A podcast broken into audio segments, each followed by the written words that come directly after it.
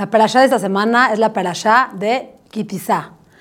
Le pide a Hashem a Moshe que quiere censar al pueblo de Israel. Entonces le dice, pídele a todos los adultos mayores de 20 años, mayores de 20 años que vengan conmigo y con Aarón y que nos den un mahasit a shekel, eh, la mitad de un shekel, que no es el shekel de hoy en día, era como eh, la mitad de un ciclo de plata. ¿Por qué de esta manera los quería contar Moshe? Porque está escrito, las cosas tienen verajá cuando no son contadas. Las, o sea, la gente tiene más verajá cuando no está a la vista. Todo esto que ocultándonos del ainara, del mal de ojo. Es por eso que a veces personas no les gusta decir cuántos hijos o cuántos nietos tienen. Porque todo, dice la Torah claramente, todo lo que está expuesto tiene mucha menos verajá. Está mucho, tiene mucho más verajá todo lo que está fuera del ojo humano. Por eso eh, decidieron que, que el conteo no sea por cabezas, sino que sea por medio de un, de un objeto como una, como una moneda. Sigue la Perashá diciéndonos que le dice Hashem a Moshe que hay que eh, construir el Mishkan. El Mishkan, como dijimos, es el santuario portátil, el que los acompañó durante el tiempo que estaba en el desierto. Es el lugar donde se conectaría lo terrenal con lo, con lo, celestial, la presencia divina. Ahí, en ese lugar donde Moshe hablaría con Hashem, le dijo, les dijo, quiero que, que construyan el, el, Mishkan, pero ojo, no quiero que lo construyan en Shabbat. En Shabbat no se puede construir el Mishkan. Para mí es muy valioso el Mishkan, yo lo valoro, yo, yo quiero mucho ese lugar, porque va a ser un lugar de encuentro de ustedes conmigo.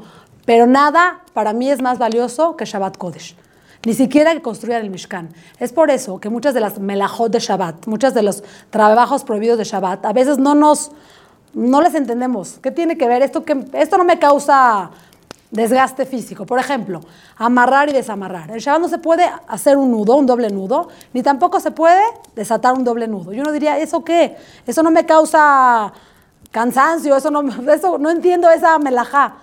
Porque todas las 39 melajot que están prohibidas en Shabbat son los 39 trabajos que se tenían que hacer para construir el Mishkan. Entonces, son esos 39, las 39 melajot, los 39 trabajos prohibidos que nosotros tenemos prohibidos hacer en Shabbat. Que no, no, no siempre es, por ejemplo, uno podría decir, a mí me cansa mucho más caminar que subir en coche. Sí, pero no es lo que uno cree que debe de ser, sino son las reglas que puso Hashem.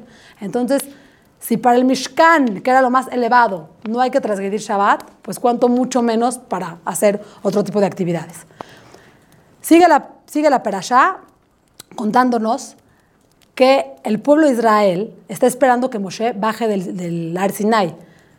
Después de recibir la Torah, de recibir los diez mandamientos, Moshe sube con Hashem 40 días y 40 noches para recibir lo que es, son las tablas de la ley y lo que es la, para recibir lo que es la Torah oral, que como dijimos es un complemento de la Torah escrita.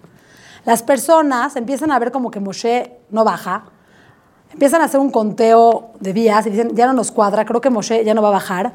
Aunado a esto, estaba el, el el Erebra que era el pueblo, la gente de Mitzrayim que se les unió a la salida de Egipto, que era gente del otro pueblo que se les unió. Entonces empezaron como que a hacer en el campamento chismes y rumores de que Moshe había muerto, que Moshe ya no iba a bajar, que no era lógico que un ser humano estuviera 40 días y 40 noches sin comer. Yo, no, yo nunca vi, decían, que Moshe llevara su lunch. Yo no vi que, que, que Moshe llevara comida. Entonces, obviamente que Moshe se murió.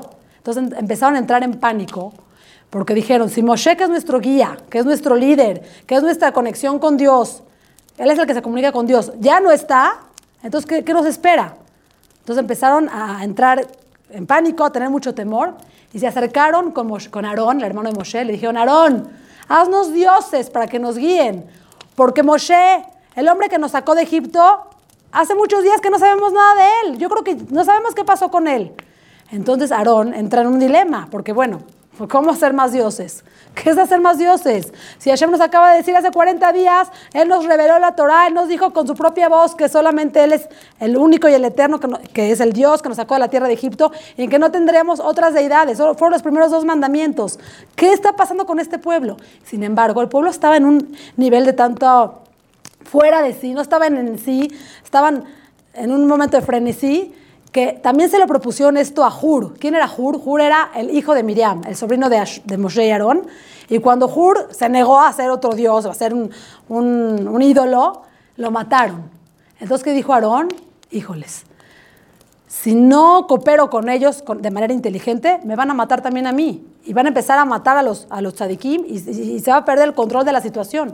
Entonces, ¿qué les dijo Aarón? Les dijo, ok, de acuerdo, vamos a hacer esto, le dijo a los hombres. Vayan a pedirle a sus esposas que, que nos den sus aretes, sus joyas, todo lo que tengan de oro. Pídanselo a sus esposas, a sus hijos y a sus hijas y vamos a hacer algo con eso. ¿Cuál era la intención de Aarón? Hacer tiempo. Él dijo, obviamente, cuando lleguen con las esposas y le digan, dame tus joyas, las esposas no van a dar las joyas tan fácilmente, no. él sabía la, la naturaleza de la mujer, sabía cómo funcionamos las mujeres. Eso es por uno. Y por otro, cuando le dijera, le, iban a preguntar a las mujeres, ¿y para qué quieres mis joyas? Ah, porque queremos hacer un ídolo. Queremos que alguien nos guíe en vez de Moshe. Las mujeres no iban a cooperar. Eso lo sabía Aarón, porque las mujeres somos mucho más espirituales. Las mujeres somos más difíciles de caer en el pecado. Las mujeres tenemos una conexión más directa con Akadosh Barujú, sin tantos rituales, sin tanto teflim, eh, shahrit, mejay, arbit. La mujer es mucho más elevada y espiritual. ¿Por qué? Porque fue lo último en haber sido creada. Entonces, esa fue la táctica de Aarón. Dijo que vamos a esperar en lo que baja Moshe, porque Aarón sabía que Moshe iba a bajar ya. Entonces, así sucede, ellos van con las mujeres, las mujeres no les quieren dar sus, joyas, entonces ellos despojan a las mujeres de sus joyas, les arrancan los aretes y de pronto llegan con Aarón y le traen todo este oro. ¿Por qué Aarón hizo esta técnica? Porque la intención de Aarón era dejar que se enfríen las cosas. Digo, ahorita están en un, estado que no están en sí, están fuera de sí. Entonces, si ahorita hacemos esto, pues, se va a perder el control de la situación. Esto nos enseña. Cuando estemos en una situación que estamos muy enojados o que estamos fuera de control de nuestros impulsos, de nuestros, de nuestros sentimientos, no es momento de tomar decisiones, no es momento de tomar acción. Hay que dejar que se enfríe la situación, hay que dejar que enfriar. Por eso les dijo eh, Aarón, hágalo. Y les di, y, tarden, o sea, con la idea de que se tarden. ¿Para qué? Para que eso no se llevara a cabo. Pero una vez que llegaron, antes del tiempo que, que Aarón tenía pensado, Aarón echó todo este oro al fuego y de ahí salió un becerro de oro con algunas frases que, que este, el, el dijimos, la gente que se les unió, una frase que sabían que tenía un, un efecto místico, Areshor. De, de ahí salió este becerro, becerro de oro que tanto hemos escuchado de él, que tanta dificultad nos ha traído al pueblo de Israel.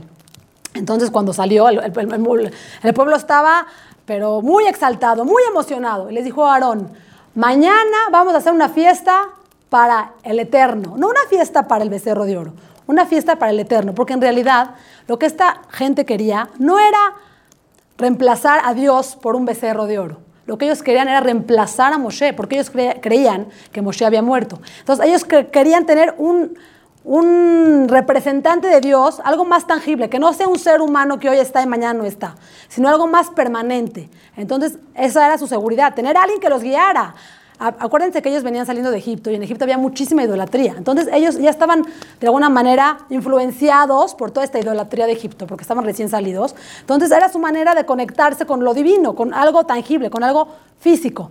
Entonces eh, Aarón les dice, mañana haremos una fiesta. Todo este, esto también para decir mañana, lo que baja Moshe. La Torah cuenta que madrugaron, se despertaron muy temprano para hacer esta fiesta. Y cuando se recibió la Torah, una parashot anterior, la parashá de Itro, nos cuenta la Torah que cuando Moshe les dijo mañana Hashem les va a entregar la Torah, se quedaron dormidos. Es por eso que hacemos, que los hombres hacen el, el, el no dormir toda la noche de Shavuot. ¿Para qué? Para, para reemplazar ese error que tuvieron. Hashem lo estaba esperando en el Arsinai para entregarles la Torah y se quedaron dormidos. Pero aquí, para hacer una fiesta, una pachanga, estaban todos súper despiertos, listos para, para, para, para, el descontrol, para el... Esto que nos enseña que cuando se trata de, de límites, de yugo, de disciplina, de responsabilidades, el ser humano le huye. Yo mejor me quedo dormido. Pero cuando se trata de darle Dar, darle flote a nuestros impulsos, a, a quitar, a hacer la rebeldía, a quitarnos ese yugo, ahí somos los primeros en estar despiertos. Ahí están los niños. Para ir a la escuela, nos cuesta muchísimo trabajo despertarlos para ir a la escuela. Pero si tuvieran un partido de fútbol que es a las 6 de la mañana, antes de que uno los vaya a despertar, ya están listos enfrente de la televisión con su uniforme puesto. ¿Por qué? Porque lo que es responsabilidad, tenemos un impulso de rebeldía hacia todo eso que, nos, que, que es ser responsable o tener disciplina o acatar órdenes. Entonces, mientras esto sucedía abajo en la tierra, Hashem que estaba con Moshe Moshe estaba recibiendo la Torah, le dijo, baja, que el pueblo que sacaste de Egipto, le dijo a Hashem a Moshe, que el pueblo que sacaste de Egipto ya se corrompió. Rápidamente se apartaron de mis caminos. ¿Sabes qué? Le dijo, Moshe, le dijo Hashem a Moshe, voy a exterminarlos a todos y voy a hacer de ti un nuevo pueblo. Ya, de ti a partir de ahora va a salir un nuevo pueblo. Todos ellos van a quedar en la historia por lo que acaban de hacer. fueron infieles conmigo, les acabo de entregar la Torah, les dije que solo hay un solo Dios, les hice milagros, les he hecho milagros y maravillas constantes y nada más caen en la desesperación de unos, unas cuantas horas y me reemplazan, voy a hacer de ti una nueva nación. Y, Moshe, como un buen líder, aboga por el pueblo de Israel. Le dice, no, Hashem, no, porque ¿qué van a decir los pueblos de ti? ¿Que los sacaste de Egipto para venirlos a matar al desierto? ¿Que no pudiste con ellos? No, es que es un pueblo rebelde, le dijo, le dijo Hashem. Pues sí, pero no los puedes exterminar. Y si los exterminas, le dijo Moshe, entonces bórrame de tu libro. Siempre Moshe, como un buen líder, salía al rescate de, su gente. Se ponía el tú por tú con Dios. ¿Para qué? Para beneficiar a su gente. Ese es un buen líder. En ese momento, Moshe Rabenu baja y lo que ve en sus ojos era mucho más de lo que se imaginaba. ¿Por qué? Porque no nada más estaba la presencia del becerro de oro, sino que la gente ya había entrado en, en una situación de descontrol total, había todo tipo de pecados que no quiero ni describir en este momento, con mucha alegría, es lo peor de todo, que estaban pecando pero con alegría. Ah, estaban eh, fuera de sí, hombres, mujeres, había un descontrol total en el campamento. Entonces Moshe no pudo tolerar esa situación. Tenía las tablas esculpidas por Hashem en sus manos, las dejó caer. Entonces todo el mundo volteó, ¿no? Como que de repente llegó Moshe. Y en ese momento gritó Moshe, Mi Lashem Elai, el que esté con Dios, que venga conmigo. El que crea en Akadosh Barujú, que se venga de este lado. ¿Y quiénes vinieron de este lado? Los, los, los Levim, la, tribu de Leví. Que más adelante, de la tribu de Leví, ¿quién vienen? Los Koanim y los Levim. Cuentan una historia que una vez fue un Rab, Rab Shuab, fue con el Jafetz Haim. Le dijo, Rab, voy a mudarme de país, me van a dar un, voy a ser rabino en otro país, quiero que me dé una verajá, quiero que me dé un consejo. A lo que le dijo el Jafetz Haim, le dijo, tú sabes que yo soy Cohen. Sí, Rab. ¿Tú eres Cohen? Le dijo, no, no soy Cohen. ¿Y por qué no eres Cohen? porque mi papá no es Cohen. ¿Y por qué tu papá no es Cohen? Pues porque mi abuelito no era Cohen. ¿Y por qué tu abuelito no era Cohen? Bueno, pues porque no, no somos Cohenim. Dijo, esa no es la respuesta. ¿Sabes por qué tú no eres Cohen y yo soy Cohen? Y cuando sea el Beta yo voy a servir a Hashem y tú no. Porque cuando, cuando Moshe dijo, el que esté con Dios que venga para acá, mi, tatarabuelito se levantó y escuchó la voz de Moshe y se unió a él. Y tu tatarabuelo se quedó sentado. Él no quiso unirse al, a, a Moshe. Que sepas que en la vida muchas veces vas a escuchar esa voz que diga, el que está con Hashem, que venga de este lado. Muchas veces, en situaciones de la vida. No hagas lo que hizo tu, tatarabuelo. Ten el coraje y ten la fortaleza de levantarte y hacer lo que es correcto. Lo que es correcto ante los ojos de Hashem y así enaltecer su, nombre bendito. Esta es una historia que cuenta el Jafetz Haim. Entonces, sí, los, los Levim pasaron de este lado, que los Levim más tarde fueron recompensados, como dije, siendo los Koanim en el Betamikdash y siendo los Levim los que le cantaban a Hashem. Y hubo una situación de que Hashem mandó una epidemia. Moshe eh, quemó este becerro de oro, lo hizo trizas, lo hizo, lo, lo, hizo un polvo muy, muy, muy, muy fino, lo, combinó con agua, hizo que la gente lo tomara. Los Levim salieron a matar a la gente que había pecado. Entonces fue una cosa muy triste cómo terminó este pecado del becerro de oro. Y Hashem le dijo a Moshe, no me la voy a cobrar ahorita, no me la voy a cobrar ahorita, me la voy a cobrar en dosis pequeñas en cada generación y generación. No las voy a exterminar como tú me dijiste, pero sí dosis pequeñas. Entonces dice los Jamim, cada que hay un sufrimiento para el pueblo de Israel, muchas veces su origen es el becerro de oro. De las 3 millones de personas que había en ese momento, solamente pecaron 3 mil. O sea, fueron exterminados, los que se murieron fueron 3 mil personas nada más. Que quiere decir que es el 0.01%. En realidad no es mucho. Entonces, ¿por qué todos fueron culpables? ¿Por qué estamos escuchando que todos, hasta hoy en día, somos culpables? Estamos teniendo todavía la consecuencia del becerro de oro. Hasta hoy en día la, seguimos pagando. ¿Por qué todos culpables si solamente pecó el 0.01% de, de la población? De que un mensaje impresionante. Porque si en esa generación hubiera sido algo inaceptable, impensable, el tema de la idolatría, no hubieran caído en eso. Quiere decir que si se cayó en el tema de la idolatría era porque para la mayoría de la gente era algo grave, pero no algo gravísimo, porque de alguna manera la generación, la gente del momento permitió que se llevara a cabo. Entonces yo a veces pienso, si en esta generación situaciones tan penosas que vemos serían, sería algo intolerable, sería algo inimaginable, tal vez no habría drogas. Por hoy en día ya las drogas lo vemos como algo grave, pero no tan grave, o sea, no está tan mal. Infidelidad, no habría infidelidad si, fuéramos si, fuéramos tanjantes con esa situación no puede haber infidelidad, no, no es, no es algo aceptable, no es algo lógico, pero como somos una generación que aceptamos esos detallitos, entonces existen esos pecados. Entonces tendríamos que, fortalecernos más. Yo pienso en la época de nuestros bisabuelos. Había, hay situaciones que antes eran impensables y la gente no lo cometía porque no, no, no podías llegar ni siquiera acercarte a pensar.